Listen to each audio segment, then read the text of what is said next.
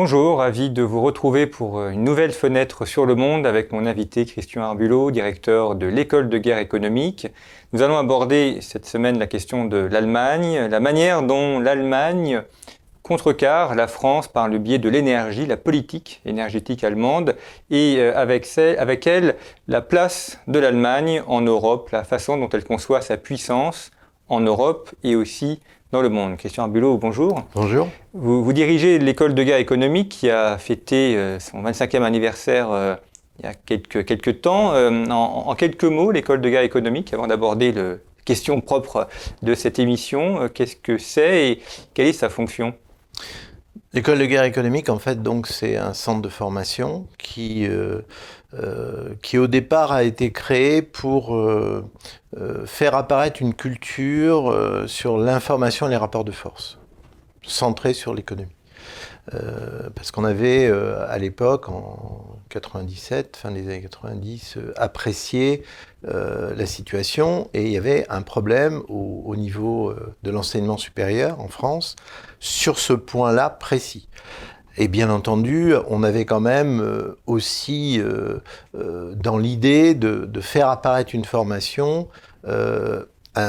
qui avait euh, en toile de fond une vocation patriotique. C'est-à-dire que l'objectif de, mettre en avant une telle démarche était aussi de euh, petit à petit de, contribuer euh, autant que faire se peut à améliorer notre système de réflexion, mais aussi d'action face au rapport de force économique en question. Donc c'est sa vocation initiale. Aujourd'hui, euh, un quart de siècle plus tard, euh, le GE a beaucoup évolué, puisqu'elle est passée d'une trentaine d'étudiants à sa création à près de 400 maintenant.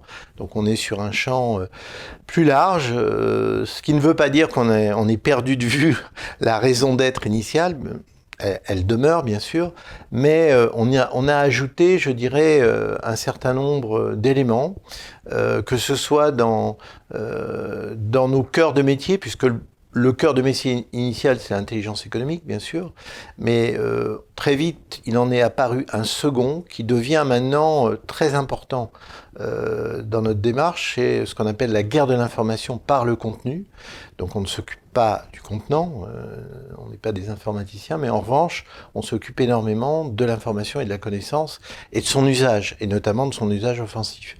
Donc ça, c'est un deuxième euh, cœur de métier lourd qui est en train de se structurer au sein de l'école, et à travers euh, l'offre qui est très diversifiée, puisqu'on a les formations initiales, les formations exécutives, une formation online, des masterclass qui, qui commencent à apparaître, euh, des certifiantes. Donc sur cet ensemble euh, de, programmes et de produits de formation, euh, on est positionné maintenant pour couvrir le champ presque global du management de l'information, si, j'utilise cette expression, puisque on va au-delà du simple problème du rapport de force. Et on essaie, euh, euh, autant que faire se peut, de, couvrir les dimensions stratégiques, on va en parler, euh, avec le cas de l'Allemagne, mais aussi des aspects opératifs, tactiques, pour reprendre un peu des, points de repère militaires, dans le sens où il nous est absolument essentiel de formaliser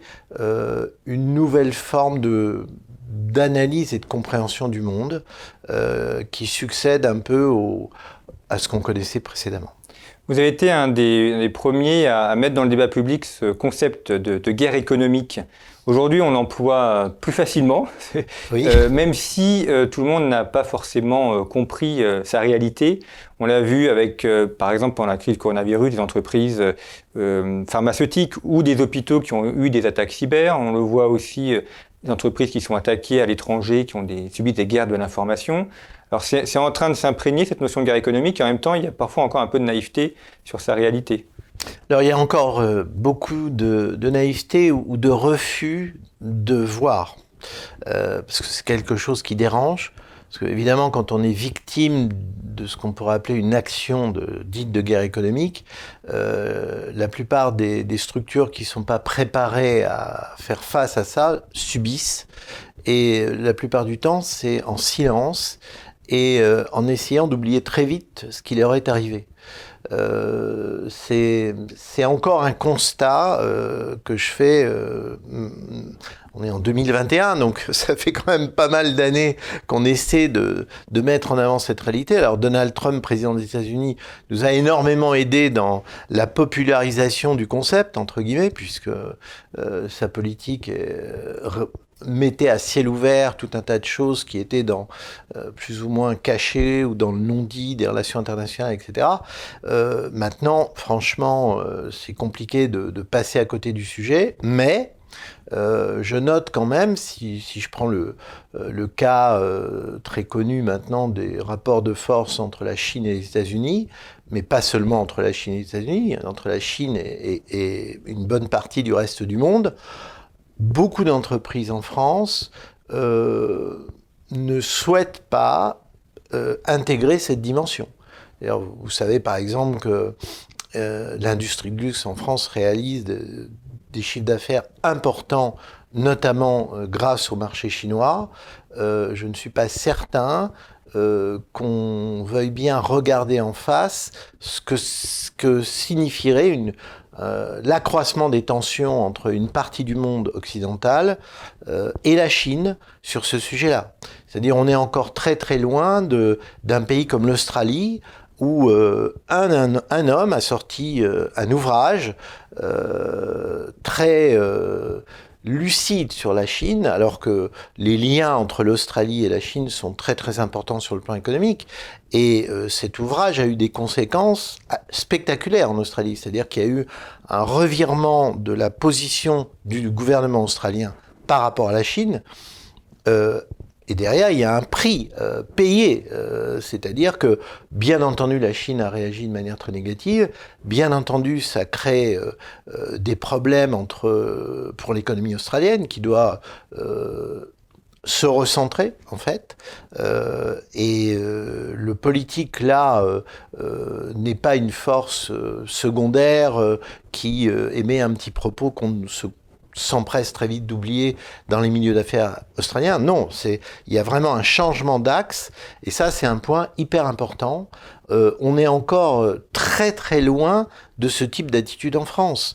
Euh, en France, je reviens sur les grandes entreprises françaises, celles qui commercent avec la Chine ne souhaitent qu'une chose, c'est de continuer à commercer avec la Chine en se posant le, moins de questions possible sur la nature du régime chinois, dictature communiste conquérante, euh, c'est quand même pas tout à fait anodin comme expression, et les conséquences. C'est-à-dire on ne veut pas voir ça, euh, et euh, pour moi, ça reste un point très important pour répondre à votre question. C'est-à-dire que si on ne veut pas voir euh, la dimension réelle euh, que représente la Chine dans ces fameux rapports de force, comment voulez-vous qu'on porte un regard lucide sur la notion de guerre économique?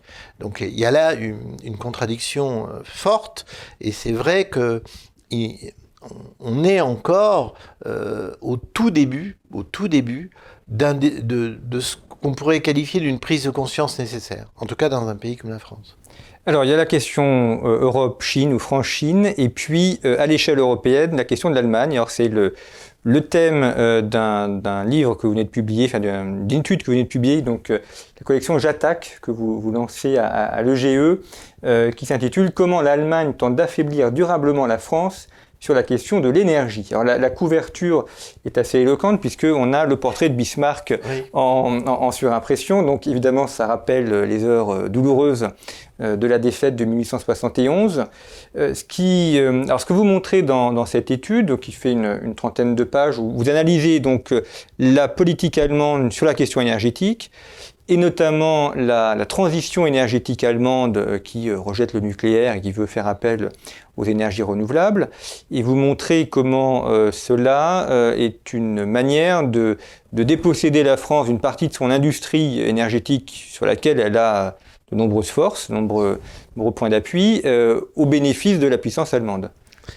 Oui, alors, juste une précision préalable qui explique un peu pourquoi on a réalisé cette étude.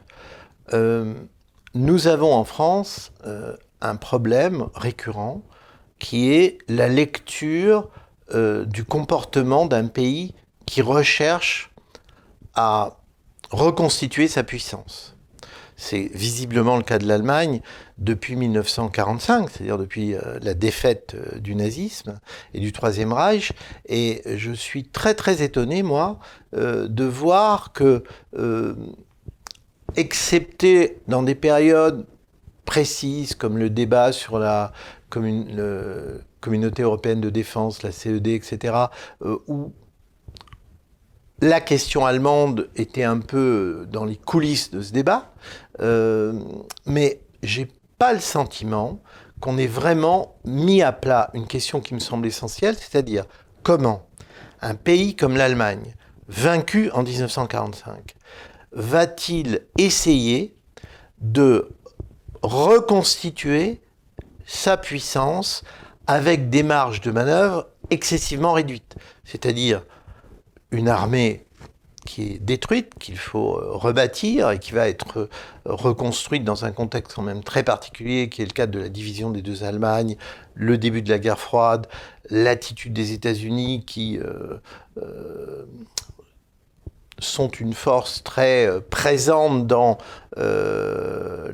le fait de, redonner à l'Allemagne un rôle militaire, au moins d'appui, euh, donc c'est la création d'un Bundeswehr, mais ça ne veut pas dire pour autant que l'armée allemande euh, ait euh, les capacités qu'une autre armée, comme l'armée française par exemple, a dès l'époque où on a commencé à la reconstituer, parce qu'il y a tous les blocages constitutionnels avec la nouvelle constitution de la République allemande, et donc déjà sur le plan militaire, on ne peut pas vraiment dire que l'Allemagne existe réellement.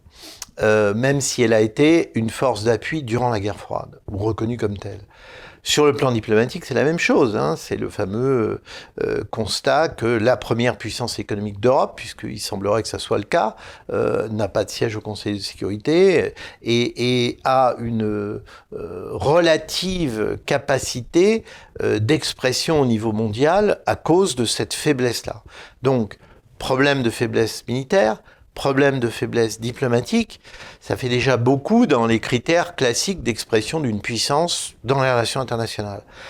Autrement dit, il restait quoi? Il restait l'économie. Et là, euh, ce qui est quand même une question fondamentale, c'est que l'économie, on ne peut pas l'analyser simplement sur le thème de la reconstruction des usines après les bombardements alliés durant la guerre c'est une formule quand même un peu simpliste, c'est-à-dire que on voit bien que l'Allemagne, qui va tenter de nouveau d'exister par la République fédérale allemande, euh, va chercher par tous les moyens à reconstituer ce que j'appelle l'embryon d'une puissance.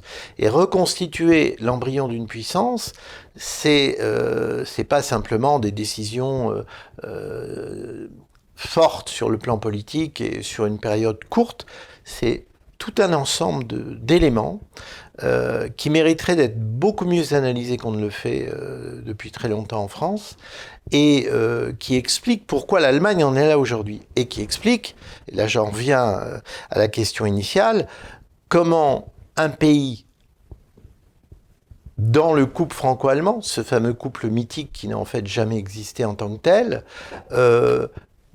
ose finalement, euh, au nom de la concertation européenne, au nom d'une certaine forme de solidarité de principe due à la volonté de, euh, de renforcer l'Union européenne, comment ce pays-là peut-il, paradoxalement, par sa politique, nous affaiblir ou chercher à nous affaiblir. Et comme vous l'avez dit, notamment sur le plan industriel.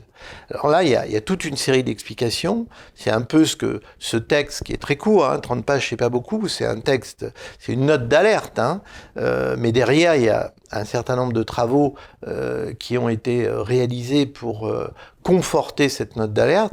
il y a vraiment un sujet et, ce sujet, c'est euh, l'objectif de cette notion de j'attaque, justement. Vous avez évoqué la, question militaire, la question euh, diplomatique et économique. L'Allemagne a un quatrième élément qui est, la volonté de puissance, parce qu'ils auraient très bien pu dire on a perdu et on, comme l'Autriche, finalement, on devient une puissance euh, moyenne, en plus séparée en deux, donc une petite Allemagne, mais ils avaient la volonté de se reconstruire, la volonté après de se réunifier, et après la réunification, de continuer cette expansion économique Oui, alors, vous avez mille fois raison de souligner cette particularité.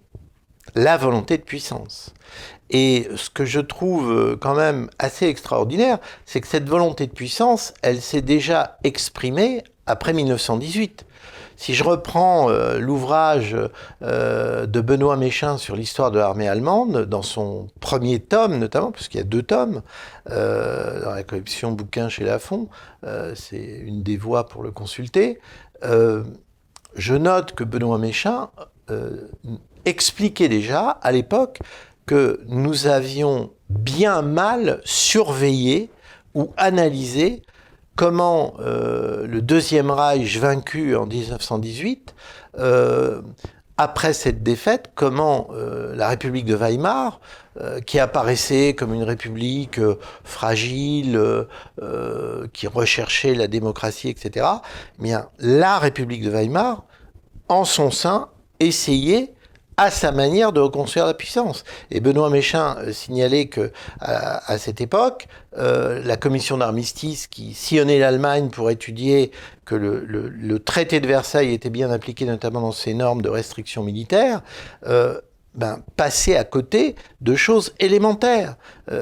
exemple, chaque régiment dissous euh, le drapeau, l'historique du régiment, était confié à une société de gymnastique ou euh, à une structure de la société civile qui continuait à faire vivre la mémoire de l'ancienne armée impériale allemande du Deuxième Reich. Euh, ce, qui, ce qui peut apparaître comme anodin, euh, puisque c'est pas euh, des chars, des soldats qui s'entraînent, etc. Mais la trace cognitive d'une volonté de puissance militaire, elle était entretenue de cette manière. Après la Seconde Guerre mondiale, euh, quand je lis l'historien Georges-Henri Soutou sur ses ouvrages sur la guerre froide, guerre froide et guerre froide de la France, je note que quelques années à peine après la défaite, le gouvernement allemand commençait déjà à rentrer dans le débat pour, euh, sous prétexte de guerre froide, euh, s'immiscer comme une force qui levait le doigt en disant euh, pourquoi pas des armements nucléaires sur notre territoire pour faire face à terme à la menace soviétique qui est à nos frontières après, justement euh, la défaite et la création de l'Allemagne communiste, euh, la République démocratique allemande. Donc, on a là quand même euh, un oubli, une omerta, une omission, je ne sais pas comment qualifier la chose, qui est de ne pas voir cette volonté de puissance. Parce que cette volonté de puissance, elle, quand je dis qu'elle est visible sur un certain nombre de domaines, pour examiner ces domaines, il faut euh, différentes euh, euh, démarches, qu'elles soient historiques, sociologiques ou autres. Si je prends la sociologie, je note que une grande partie des officiers de la Wehrmacht qui retournent en Allemagne après leur libération des camps de prisonniers, enfin une partie significative, pas forcément la majorité, mais une partie significative, ont s'investit complètement dans la création de ces fameuses entreprises allemandes qui vont, 30 euh, ans plus tard, euh, être numéro mondial dans des niches produits de technologie, entreprises moyennes, celles qui nous font tant défaut. Ce sont des vaincus qui se réinvestissent dans cette marge de manœuvre économique. Si on prend euh, sociologiquement parlant le cas français, c'est-à-dire que sont devenus les officiers français libérés des camps de prisonniers allemands. Euh, on n'a pas du tout la même euh, recherche de positionnement. Euh, et ça serait très intéressant de faire une analyse comparée d'ailleurs hein, sur ce point-là très précis. Alors, parfois on entrevoit cette histoire. Je me souviens d'une série qui est passée sur Arte qui s'appelle Heimat, qui est l'histoire euh, euh, d'un village allemand euh, de la fin de la Première Guerre mondiale jusqu'aux années 80. Et dans cette série, on a un personnage important de la série qui est justement un, prisonnier de guerre qui retourne dans la nouvelle Allemagne après 45 et qui va créer une entreprise, une petite entreprise très performante au niveau de l'innovation euh, technique, voire technologique. Et c'est ce, ce profil est très intéressant parce que on voit comment se reconstitue un élan qui n'est pas le même que celui qui existe dans d'autres pays. Et des exemples comme ça, on peut les démultiplier. Euh, parfois, il faut presque aller lire dans la littérature ennemie, euh, celle de la République démocratique allemande, pour comprendre comment, dès les lendemains de la défaite, une des premières euh, mesures prises par les forces d'occupation américaines et britanniques notamment, c'est de créer une police économique allemande pour empêcher en fait la renaissance euh, des syndicats communistes liés euh, à l'ancien parti communiste, le KPD. Mais en fait, c'est plusieurs dizaines de milliers de membres qui vont créer à l'intérieur de la reconstruction du système économique allemand une certaine mentalité de contrôle social. que décrit très bien un auteur dont l'ouvrage est sorti dans les années 90, qui s'appelle Karl Heinz Roth, l'autre mouvement ouvrier allemand, euh, paru chez Christian Bourgois, et euh, qui décrit justement comment ce système de contrôle va muter dans le temps, c'est-à-dire, alors je ne dis pas qu'il va créer euh, un sentiment patriotique dans les entreprises allemandes au niveau de, des travailleurs, pour prendre une expression générique, mais il y participera malgré tout, et c'est d'autant plus intéressant que bien plus tard, quand j'ai essayé de, euh, je vais assez souvent en Allemagne, euh, de trouver la trace de cette police économique allemande, euh, elle n'existait plus. C'est ça qui est intéressant. C'est-à-dire, c'est comme si elle n'avait jamais existé. Mais en revanche, le, patriotisme économique allemand, euh, qu'on va retrouver à l'intérieur des lenders, qu'on va retrouver euh, euh, dans l'organisation du protectionnisme de l'économie allemande, qui n'est pas au niveau fédéral, mais justement au niveau de chaque land, et dans les landes notamment très industrialisées, etc., ça participe d'un mouvement qui est très difficile à embrasser dans, dans notre forme d'appréhension de qu'est-ce que la puissance. Puisque justement, cette Allemagne qui ne pouvait plus s'exprimer sur le terrain militaire, qui ne pouvait plus s'exprimer réellement sur le terrain diplomatique, elle n'avait que comme seule issue de reconstitution dans la volonté de puissance l'économie. Et on peut dire qu'elle a mis énormément de moyens à différents niveaux sur ce terrain économique. Alors, un des terrains économiques, c'est la question énergétique. Euh, vous faites bien de le rappeler d'ailleurs de, consacrer euh, cette, note d'alerte euh, au sujet énergétique parce qu'on a parfois un peu tendance à l'oublier. Il y a, l'énergie humaine qui est l'alimentation, qu'on met parfois un peu trop souvent à côté alors que c'est aussi un sujet fondamental. Et puis l'énergie pour les industries ou tout simplement pour la vie quotidienne qui est notamment l'énergie électrique et l'énergie électrique nucléaire. Alors là, la France a depuis maintenant plusieurs décennies une une, un savoir-faire et un véritable élément de puissance sur le nucléaire que l'Allemagne a décidé de supprimer. Et vous montrez donc dans cette étude euh, comment euh, la, la, construction énergétique de l'Allemagne s'est fondée sur le traumatisme euh, de la défaite et la peur du nucléaire, et, et également le rôle joué par le développement euh, de la, du Parti vert, qui est très important en Allemagne. D'ailleurs, certains même annoncent que ce serait un, un vert qui succéderait à Angela Merkel. On verra dans les élections, mais euh, comment ce, parti vert qui est, important, qui a été au pouvoir et avec des postes réels, euh, a aussi contribué à, façonner la vision allemande sur le sujet. Alors, commençons par le commencement historique, euh, la reconstruction de l'Allemagne autour de ce, traumatisme du nucléaire.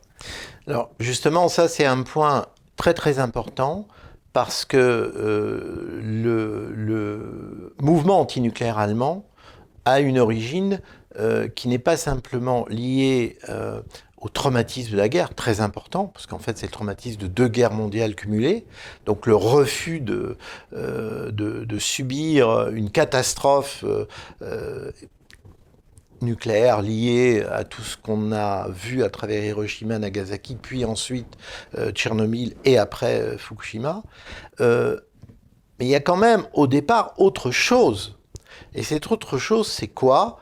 C'est la guerre froide, l'affaire des euromissiles, la confrontation entre le bloc de l'Est et le bloc de l'Ouest sur la question des missiles de moyenne portée, le positionnement de ces missiles, et l'Union soviétique à l'époque a, avec ses alliés, notamment la RDA, et là on est vraiment sur le terrain du renseignement notamment, euh, a déployé beaucoup euh, de moyens humains pour se greffer sur les poches de contestation allemande des années 60, 70, afin de déclencher un mouvement pacifiste en Allemagne pour protester contre la présence de missiles américains de moyenne portée à tête nucléaire qui répondaient au fameux SS-20 soviétique.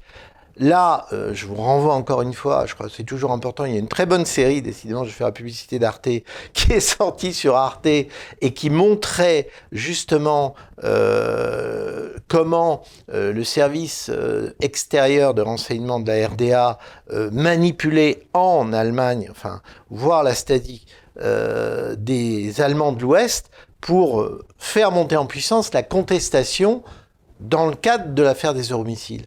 Mais c'est de là, en fait, que naissent les embryons du futur parti vert dont vous parlez.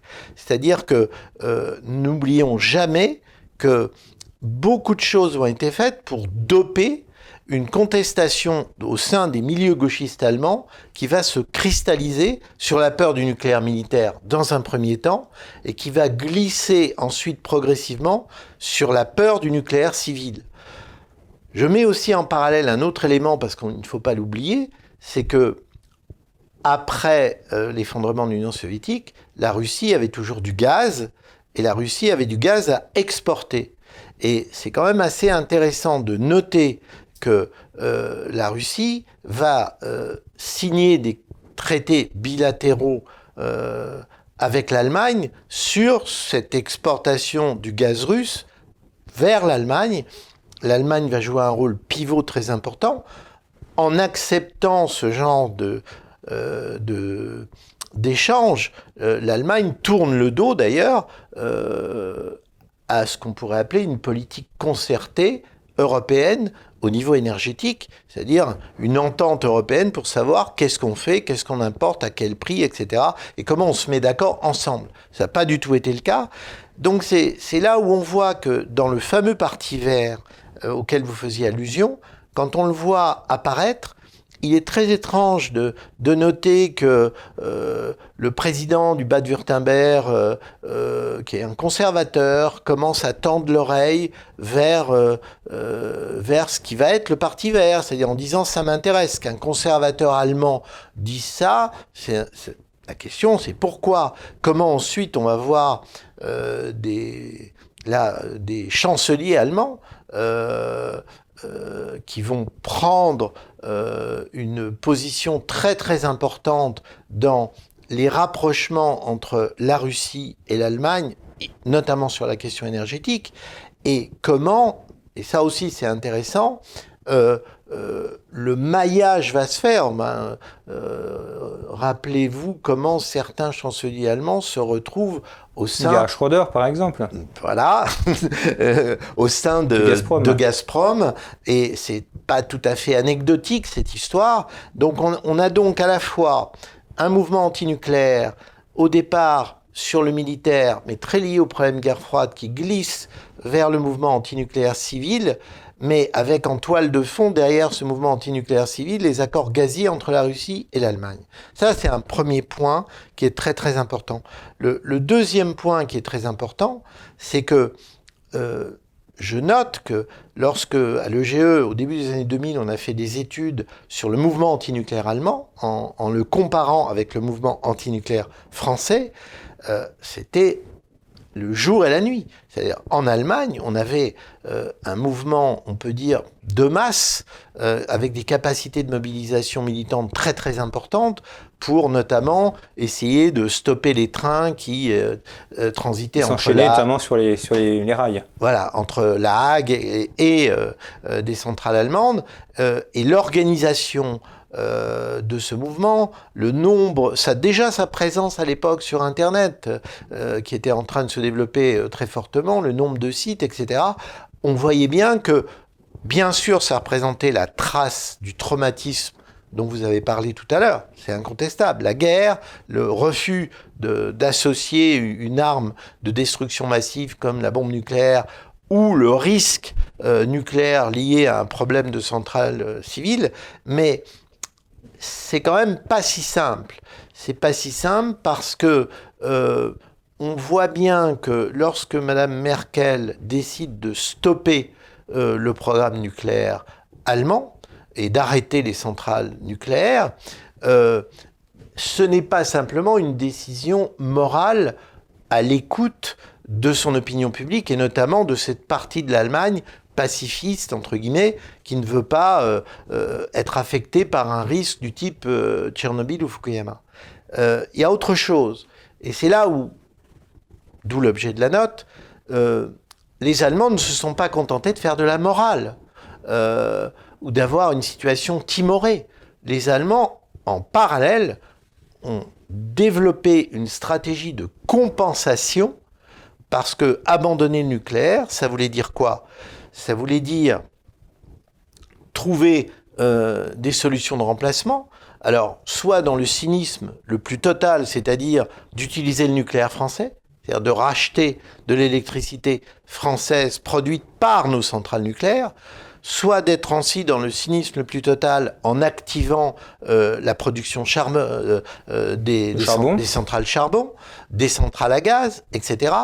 Et je parle de cynisme, là je, boucle. La boucle, c'est le cas de le dire, c'est parce que les Allemands avaient en plus l'audace, le toupet pourrait-on dire, de mettre en avant au niveau de l'Union européenne un discours sur la transition énergétique, sur les énergies renouvelables, et en présentant les énergies renouvelables comme l'élément de substitution à ce qui pouvait être le nucléaire civil, etc. etc. Or, on sait très bien aujourd'hui, avec le recul du temps, que l'investissement financier dans les énergies renouvelables est un échec, donc c'est un échec déjà en termes industriels. On voit bien que sur l'éolien, qui commence enfin, devrais-je dire, à être très fortement contesté en France par rapport à sa réalité, euh, et pas non seulement son efficacité, les Allemands font machine arrière sur l'éolien en Allemagne.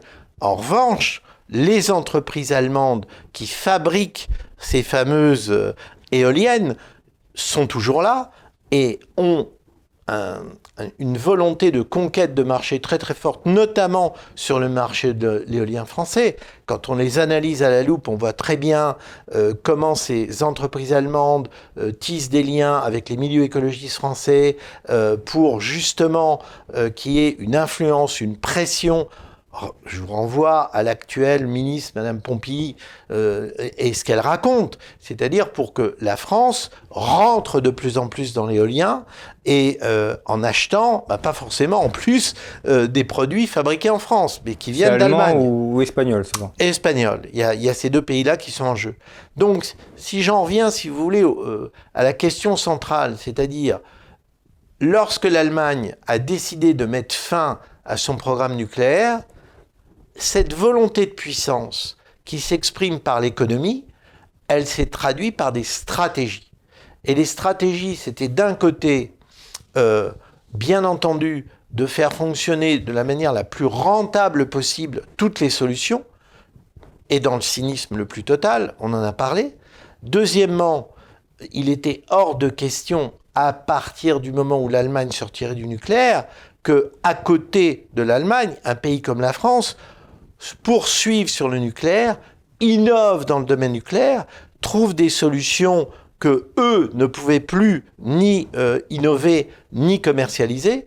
Donc ça devenait vital pour la stratégie économique de l'Allemagne que la France ne continue pas à être un pays puissant avec cette énergie, n'oublions pas qu'elle a été en plus, contrairement aux contradictions politiques internes de l'Allemagne, euh, créé dans une logique consensuelle, c'est les fameux accords entre le RPR et le Parti communiste français, qui ne sont pas des accords officiels, mais le nucléaire civil en France, rappelons-le, et je crois qu'il est très important de le rappeler, c'est la droite et une partie non négligeable de la gauche qui tombent d'accord pour soutenir euh, la création des centrales nucléaires civiles et c'était la continuité quand même de la politique gaulliste pour réduire la dépendance de la France dans le domaine énergétique par rapport à l'extérieur. Rappelons-nous vis-à-vis du pétrole avec la création d'Elf-Aquitaine par rapport aux sept majors anglo-saxonnes et ensuite par rapport à, la problématique globale de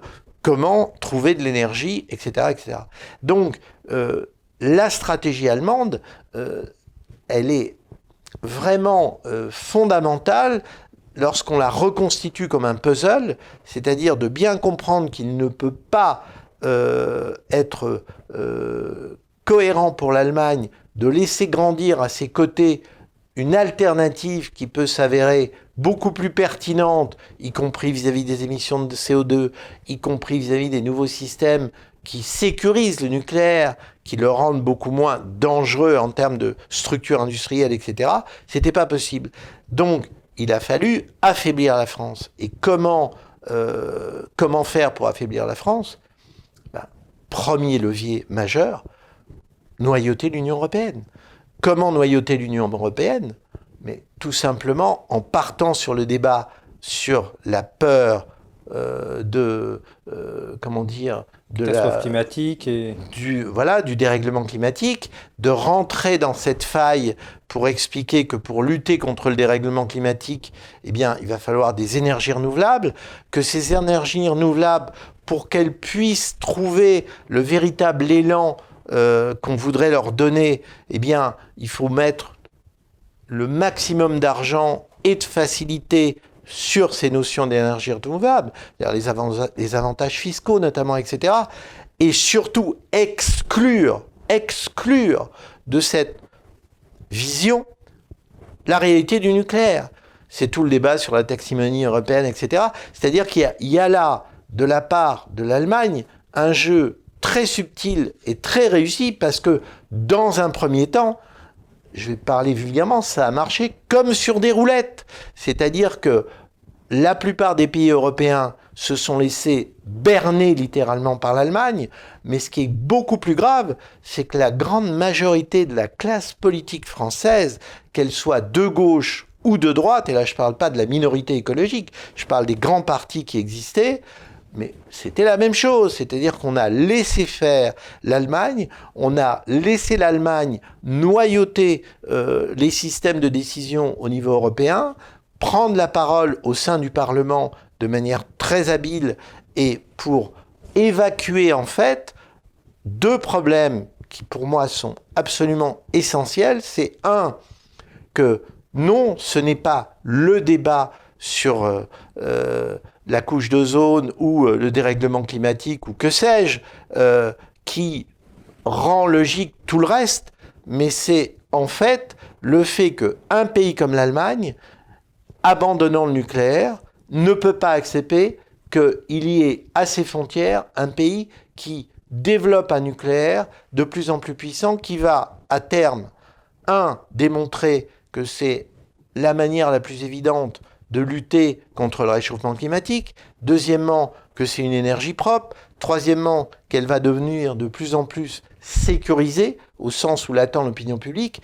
Et ensuite, euh, et c'est là le problème, c'est que qu'en est-il des énergies renouvelables? C'est-à-dire que l'Allemagne a réussi ce prodige malgré ses très mauvais résultats. Euh, je crois qu'ils ont investi quelques dizaines de milliards euh, dans ces énergies et le résultat n'est pas, n'est pas là. Ce que, vous montrez dans l'étude, c'est qu'ils ont réussi à, faire passer le gaz comme une énergie renouvelable, ce qui les a arrangés très bien d'ailleurs. Ce qui est très fort. Ça, j'avoue que arriver à, ce point de la manipulation de l'information, c'est du grand art. Et, c'est vrai que il a fallu, notamment en France, qu'on commence à se rendre compte, euh, à soulever le début de la moitié d'une paupière, que l'éolien, eh bien, c'est une solution qui ne répond pas au problème, puisque quand il n'y a plus de vent, il n'y a plus d'électricité. Quand il y en a trop aussi. Et quand il y en a trop, ça pose d'autres problèmes. Que l'énergie solaire, elle a une rentabilité relative. Euh, qu'est-ce qui reste alors? De relancer les centrales charbon? D'aller euh, directement dans l'achat et la dépendance en gaz, et donc de, développer les centrales à gaz? Mais ce qui est encore plus grave, euh, si on va jusqu'au bout du raisonnement, c'est que dans le fameux plan pour démanteler EDF, pour démanteler le système euh, qui a été créé en fait euh, pour le nucléaire civil français, qui est à la porte pour racheter sur étagère une partie de notre potentiel énergétique? Des entreprises allemandes. Alors là, je, je dirais que le cynisme a atteint la côte d'alerte. C'est-à-dire que je serais très curieux d'entendre des personnages qui se présentent comme euh, pensant la nouvelle souveraineté française. Monsieur Barnier, par exemple. Parlons de Monsieur Barnier, l'homme du Brexit. Si je faisais un, récapitulatif de la position de Monsieur Barnier durant euh, la période où il a sévi dans la Commission européenne, j'aimerais savoir ce que M. Barnier Il a participé hier à euh, une petite micro-convention du Parti républicain sur la souveraineté économique de la France, avec Christian Jacob, avec différentes personnes. Mais qu'est-ce qu'il pense du problème allemand, M. Barnier, en matière d'énergie? Qu'est-ce qu'il pense de tout ce qu'on vient de dire là? Quel est son sentiment à M. Barnier qui va peut-être se présenter aux élections présidentielles de 2022 comme étant le candidat du renouveau de la souveraineté économique de la France. Moi, je serais très curieux de l'écouter sur ce sujet. Justement, on, on l'a contacté pour l'inviter, donc s'il répond favorablement, on pourra lui poser directement la question. Ah, mais moi, je crois que je serais ravi de, l'entendre sur ce sujet-là, parce que euh, on ne peut pas être neutre sur une question pareille on, a atteint, je le répète, la côte d'alerte. C'est-à-dire, pourquoi on dit j'attaque et on parle de l'Allemagne? C'est qu'on ne peut plus laisser faire l'Allemagne et nous rouler dans la farine comme elle l'a fait depuis des années, avec en plus la dimension internationale de l'Europe et le jeu qu'elle joue au niveau de l'Europe. Si on veut continuer à construire l'Europe de manière cohérente, un, se pose le problème de l'unité stratégique de l'Europe en politique énergétique. Alors là, je serais très curieux d'entendre M. Barnier sur les accords bilatéraux Russie-Allemagne. Qu'est-ce qu'il en pense? S'il trouve ça bien?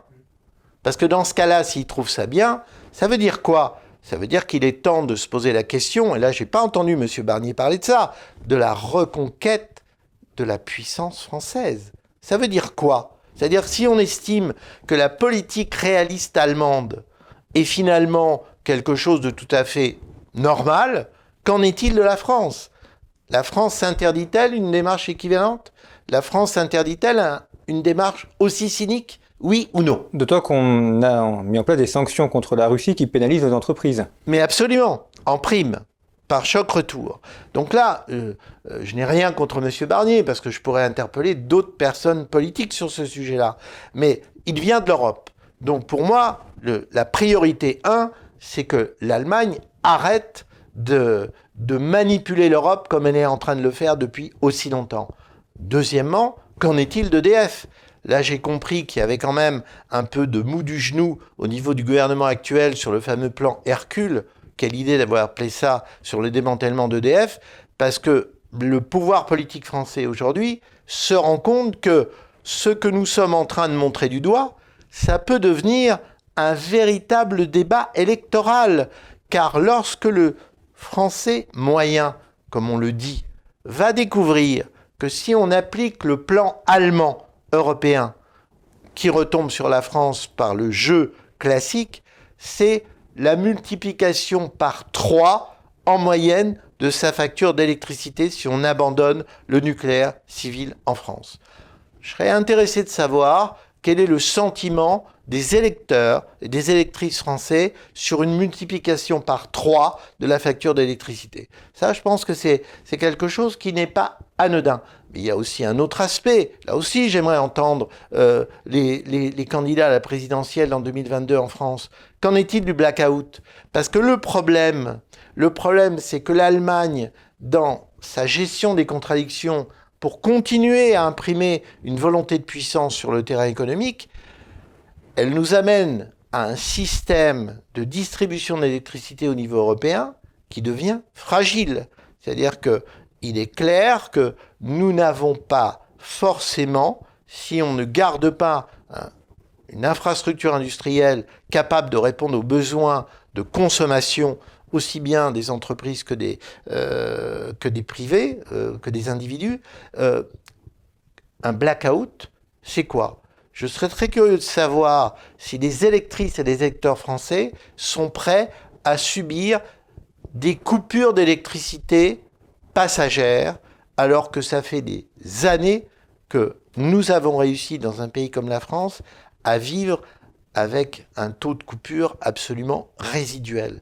Qu'en pense-t-il? Ce que d'ailleurs a annoncé la, ministre de l'écologie qui, au moment de la, le premier ou deuxième confinement, c'était hiver 2020, avait annoncé des coupures en disant qu'il faudrait choisir les, entreprises qui auraient accès ou non à l'électricité. Elle est prête à tout, cette dame. Donc c'était pas, c'est pas un, fantasme, c'est quelque chose qui pas du tout. Je crois, je crois, que cette dame n'a pas bien compris. Euh, il me semble déjà avoir cru entendre que l'augmentation du gasoil avait déclenché la crise des gilets jaunes. Alors, si Mme Pompili veut vraiment, euh, devenir euh, une femme dont on retienne le nom dans l'histoire, pas forcément dans le bon sens du terme, mais qu'on aille vers les coupures d'électricité et qu'on aille vers la petite phrase à qui va-t-on attribuer l'électricité? Parce que cette brave écologiste a peu de mémoire. C'est souvent le problème des écologistes d'ailleurs. C'est une espèce de maladie interne de ce mouvement. Mais quand il y a eu les très graves déficiences en Californie du système électrique californien, on avait étudié ça à l'école de guerre économique. Et on était tombé sur quelque chose d'assez intéressant. C'est-à-dire que quand il y a eu des blackouts là-bas, des dysfonctionnements lourds. Comprenant en plus comme la Californie, sixième puissance mondiale potentiellement par le voilà, PIB. celle montrée du doigt. Hum. Mais c'est le, seul État américain qui a des coupures électriques. Exactement. Il est arrivé des situations dramatiques où il fallait justement donner la priorité de distribution de courant à tel secteur ou pas tel autre. Alors, je souhaite que les personnes sous dialyse, euh, qui sont des consommateurs basiques dans leur petit logement, euh, si on décide de couper l'électricité dans un quartier parce qu'il faut faire fonctionner en priorité telle zone industrielle, euh, j'espère que la coupure va pas être trop longue pour ces braves gens. Parce que sinon, bah, euh, ils pourront s'adresser à cette brave ministre qui a tellement d'humanité, tellement de cœur dans sa vision de l'évolution de la France. Non, il faut être sérieux. Il faut sortir vraiment de Kafka. Il faut sortir de, de, de propos d'un opportunisme sans égal, il faut redescendre sur Terre, c'est le cas de le dire. Donc oui, c'est devenu urgent de remettre l'Allemagne à sa place. Et la France également à sa bonne place. Exactement. Merci beaucoup, Christian Arbulot. Euh, je rappelle les, deux publications récentes de Conflit, puisque cette émission est, réalisée en partenariat avec la revue Conflit. Donc, euh, un dossier consacré au, au, terrorisme, La menace sans fin, qui est le numéro de mai-juin 2021 et euh, notre numéro spécial consacré à la géopolitique de la santé, euh, sur lequel vous pourrez retrouver notamment des articles sur euh, la puissance pharmaceutique française, où il y a beaucoup d'atouts, quelques déclassements aussi, mais beaucoup d'atouts, et puis une étude également sur la géopolitique des vaccins et sur la puissance pharmaceutique dans un certain nombre de pays, notamment en Italie, en Inde et en Russie. Et puis donc la, note euh, de l'EGE que vous pouvez retrouver sur leur site internet, euh, dont je rappelle le titre Comment l'Allemagne tente d'affaiblir durablement la France sur la question de l'énergie. Merci pour votre fidélité et je vous dis à très bientôt.